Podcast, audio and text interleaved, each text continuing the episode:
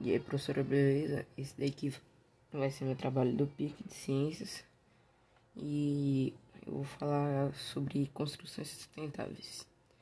A construção sustentável visa amenizar impactos causados na natureza em todas as etapas que envolvem uma construção, tanto considerando um projeto bem planejado, estruturado, quanto nosso uso de materiais cuja produção é menos agressiva, com menor impacto ambiental e mais eficiente, e também no processo de construção.